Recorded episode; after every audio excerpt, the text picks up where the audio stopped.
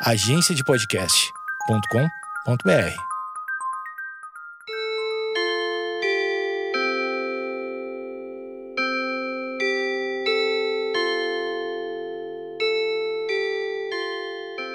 Opa! Aí está. E cá estamos nós mais uma vez, outro, um novo episódio do podcast do Pi. Saudações. A cada episódio, um assunto qualquer, uma percepção qualquer, uma reflexão de qualquer coisa que seja. É, enquanto eu pensava em gravar, e agora durante a gravação desse podcast, chove, chovia, segue a chuva. Por que faço questão de salientar isso? Porque é exatamente esse aspecto que me moveu para que eu agora disparasse aqui e começasse a gravar. Quando há um tempo atrás começou a chuva, eu percebi que, num determinado instante, eu estava absolutamente é, paralisado, tranquilo, e a cabeça estava vazia. Eu não lembro o que eu pensava, mas eu devia estar pensando em alguma coisa. E, obviamente, que o barulhinho da chuva ele tem esse papel terapêutico. Ele, talvez por algumas características, por algumas coisas que tocam nos nossos sentidos, eles nos, é, é, esse barulhinho é, faz com que a gente fique num outro mundo muitas vezes. Bom, quantas e quantas vezes é, se disse, bah, como é bom dormir com o barulhinho da chuva. Ah, como eu gosto desse barulhinho da chuva.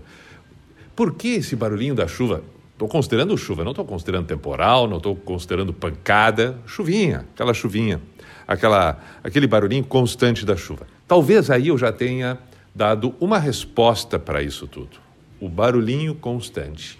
Eu sempre pensei, todos os movimentos constantes, ainda que se diga muitas vezes que a gente enjoa, ah, eu enjoei daquilo lá porque é sempre a mesma coisa, ah, eu enjoei daquele troço lá porque é sempre a mesma coisa, ainda que possa existir isso, esta possibilidade, essa possibilidade, e quando ela é manifestada, ela é apenas uma maneira de pedir um tempo para aquilo que a gente gosta e que vai querer de novo.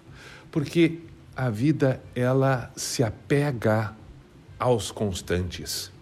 Ela está enraizada naquilo que é constante e ela se faz viva pelo constante. É improvável e é impossível, talvez, que a gente consiga viver se não for também o constante. Inúmeras coisas, acho até que num podcast eu cheguei a comentar algo assim. Mas pense: o coração, enquanto vivo, estivermos nós, bate constantemente. Ele é constante. E quando ele deixa de estar constante, bom, uma coisa ou outra. Ou é porque existe um esforço físico, ou porque existe um certo nervosismo, ou porque existe uma ansiedade, mas alguma interferência faz com que ele saia do constante. E aí, bom, vamos saber lidar com cada uma dessas. Mas, na grande parte, a gente quer a retomada do que é constante. É constante a gente querer estar ao lado das mesmas pessoas durante toda a nossa vida, aquelas que nós mais nos identificamos. É constante que a gente traga alguns assuntos, porque são aqueles que a gente se identifica e mais se interessa. É constante que a gente queira repetir, é, é constante um prato, uma sobremesa, um salgado, um doce. A gente quer constantemente mesmo, porque a gente gosta.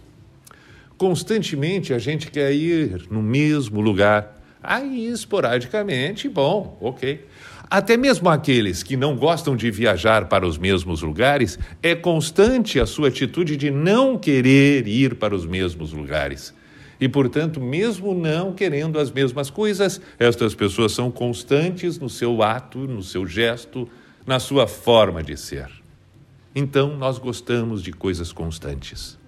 Isso não significa que a gente não queira quebrar os paradigmas, quebrar regras muitas vezes, mas o constante nos dá certezas que são necessárias.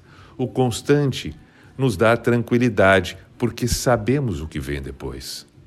O constante nos dá exatamente a possibilidade de relaxarmos, de ficarmos tranquilos, porque não há preocupações.